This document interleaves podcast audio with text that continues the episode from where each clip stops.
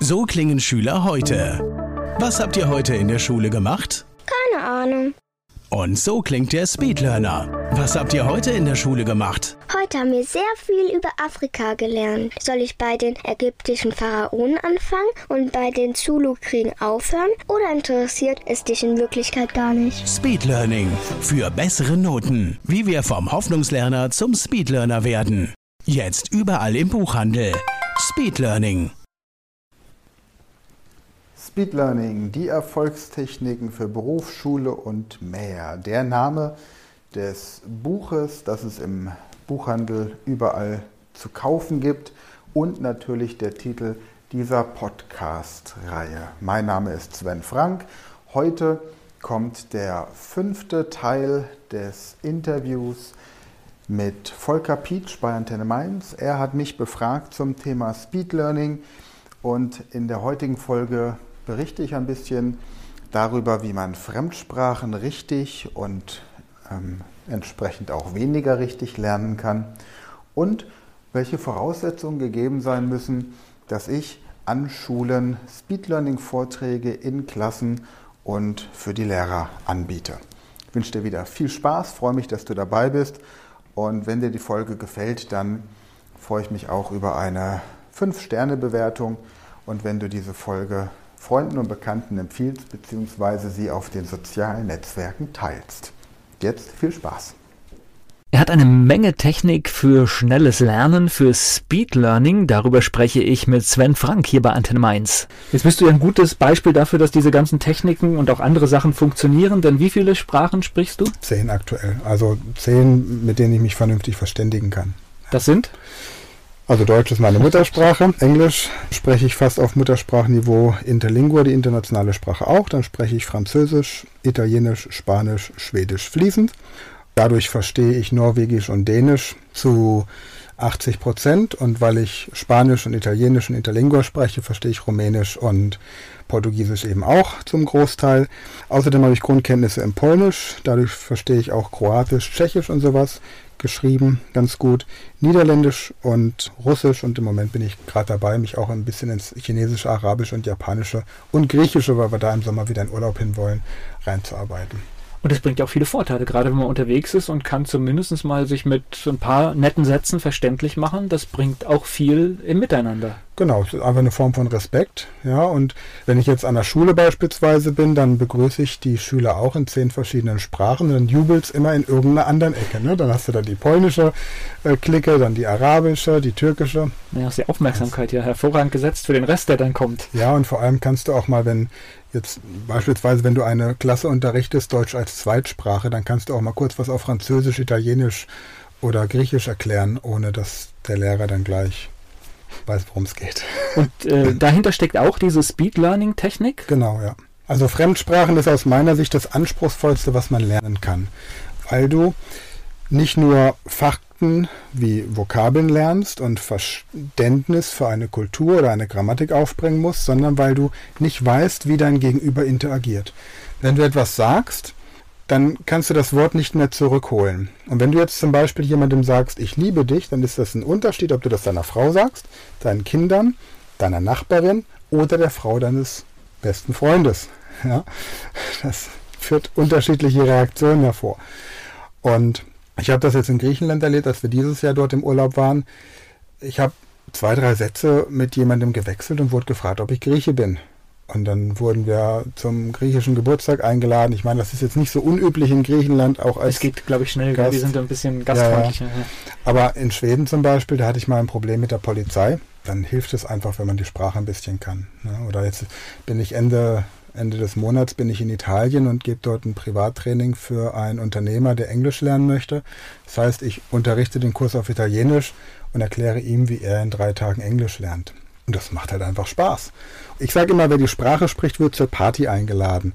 Und dann kriegst du einfach einen ganz anderen Einblick auch in die Kultur, als wenn du jetzt nur, nur Knotschis und Espresso bestellen kannst und Bruschetta, ja, dann ist es schon ein bisschen einfacher dann. Wobei ich habe mit dem Respekt, also ich bin jetzt äh, nicht äh, so Sprach, Fremdsprachen wie du, da, da müsste ich noch viel, viel machen, glaube ich. Aber tatsächlich habe ich gelernt, auch wenn du zum Beispiel in Frankreich bist, ich habe immer viel haben wir gesagt, wenn du da nicht Französisch kannst, dann ist es blöd für dich. Muss ich aber sagen, kann ich gar nicht nachvollziehen, weil wenn du dort als Deutsche erkannt wirst und aber sofort dich versuchst, in Englisch mit den Menschen zu unterhalten, habe ich eine, eine totale Offenheit erlebt. Also ich kann das gar nicht nachvollziehen, aber ich glaube, es geht immer auch um diesen Respekt dann. Ne? Ja, es ist immer, wie es in den Wald hineinruft. Wobei du natürlich unter Umständen, wenn du auf dem Land bist und irgendwas suchst und dann da ältere Mitbürger auf der Straße nach dem Weg gefragt werden, kann es sein, dass du mit Englisch auch nicht weiterkommst, egal in welcher Sprache, in welchem Land du bist. Und dann hilft es eben, wenn du zumindest mal auf Französisch fragen kannst, ob sie dann jemanden kennt, der Englisch oder Deutsch spricht, vielleicht. Ne? Okay. Also das ist, das ist so, so die ersten beiden Sätze, die ich lerne in einer Sprache, sind immer Guten Tag, können Sie mir helfen, sprechen Sie Deutsch oder Englisch? Und der zweite Satz ist, ich lerne mal, ich lerne Ihre Sprache, weil ich möchte, dass unsere Kinder Freunde werden. Ja. Also lauter praktische Ansätze. Ja, genau. Ne? Was auch noch wichtig wäre, wäre zum Beispiel, hatte ich früher immer, ich suche ein Zimmer für eine Nacht, aber ich habe kein Geld. Okay. So kann man auch Urlaub machen. Und hat funktioniert, ja? Ja. Okay. Ich bin mal so nach Schweden geflogen, habe einfach nur den Flug gebucht, Hin- und Rückflug und hatte keine Unterkunft, wusste nicht, wo es mich hin verschlägt. Und im Flugzeug wurde ich quasi schon adoptiert und war dann vier Stunden später völlig betrunken an einer Raststätte und habe dann bei einem jungen Mann übernachtet, den ich vorher gefragt habe, ob er Frauen mag. Und ja, wir hatten eine gute Zeit, ja. Okay, also Kommunikation. Ne? Mhm. Kommunizieren können ist dann, ist dann total hilfreich. Genau. Ja, ich bin gerne in den Niederlanden. Wenn ich jetzt Niederländisch lernen will, wie, wie lange brauche ich? Das kann man so wahrscheinlich sagen. Also, Was einen schweren Fall vor dir? Wenn du, wenn du 24 Stunden Zeit hast, dann reichen dir drei Tage. Also wenn du wirklich sagst, ich kann 24 Stunden am Tag, drei Tage hintereinander nichts anderes machen als Niederländisch lernen, dann reichen dir drei Tage. Weil du innerhalb von zwei Stunden weißt, wie die Grammatik funktioniert, dann guckst du dir als allererstes an, welche Wörter im Deutschen und Niederländischen gleich oder ähnlich sind, dass du sie auf Anhieb verstehst. Und dann nimmst du dir die 80 wichtigsten Verben, daraus machst du, bildest du Sätze in der Gegenwart, Vergangenheit und Zukunftsform und dann bist du schon ganz gut dabei. Dann gucken wir noch, welche 480 Wörter du wirklich im Alltag brauchst, damit du einen Wortschatz von 2400 Wörtern zu 80 Prozent abdecken kannst. Das kriegst du locker in drei Tagen hin. Im Übrigen, wenn jemand von der fünften bis zur neunten Klasse eine Stunde am Tag Englischunterricht in der Schule hat, kommt am Ende des Schullebens auch nur auf ungefähr drei Tage. Du hast ja eine 45 Minuten hast du ja für eine Schulstunde. Sagen wir mal, wir nehmen eine kleine Klasse. Es sind 22 Schüler drin. Wenn die sich abwechselnd unterhalten und mit dem Lehrer die Hälfte der Redezeit geben, dann, unter, dann spricht jeder Schüler eine Minute Englisch pro Stunde. Das sind in der Woche fünf Minuten. Mal 40 Wochen sind wir bei 200 Minuten. Mal neun Jahre Schule sind wir bei 1800 Minuten. Wenn wir das runterrechnen, sind wir bei drei Tagen. Okay. Auch ein interessanter Blickwinkel, ja. Aber es stimmt, wenn ich mich jetzt an meine Schulzeit überlege, viel Englisch gesprochen im Unterricht haben wir nicht. Ja. Also zumindest jetzt ich für mich nicht. Und wenn du dann noch ein bisschen introvertiert warst, dann ist sowieso vorbei, ja. Ja, eben. Und dann hast du dich vielleicht noch ein bisschen versteckt, weil irgendwie zwei, drei Leute besonders gerne sich im Unterricht gemeldet haben. Ja, und dann, weißt du, dann dann hast du vielleicht in der Ausbildung oder im Studium noch mal ein bisschen Englisch und dann bist du in einem Unternehmen, in dem du es nicht brauchst und nach zehn Jahren wird das Unternehmen von den Amis oder von den Chinesen oder von wem auch immer gekauft. Und dann brauchst du es? Dann brauchst du es und dann kommst du zu mir und sagst, ich kann kein Wort Englisch. Obwohl du neun Jahre Englisch hattest, im Studium vielleicht noch. Aber es ist nicht verhandlungssicher und vor allem ist dein Selbstvertrauen auf Englisch nicht so gut. Also es ist auch ein Alltagsproblem, höre ich jetzt daraus. Das heißt, Natürlich. da kommen öfter Leute zu dir und sagen, ja, klar. Okay. So der Klassiker. Vor allem Leute, die zum Beispiel noch zu Zeiten der DDR in die Schule gegangen sind, ne, die Englisch noch als Sprache des Klassenfeindes eingetrichtert bekommen haben. Die können kein Russisch, aber auch kein Englisch. Aber beides voller Motivation unterrichtet bekommen. Hm. Schon, schon verrückt. Gleich geht es weiter im Gespräch mit Sven Frank hier bei Antenne Mainz. Er ist Experte für das Thema Speed Learning und mein Gast hier bei Antenne Mainz, Sven Frank ist da. Du gehst seit einiger Zeit in Schulen. Hm? Genau, richtig. Ja, also das ist etwas, was mir sehr viel Spaß bereitet.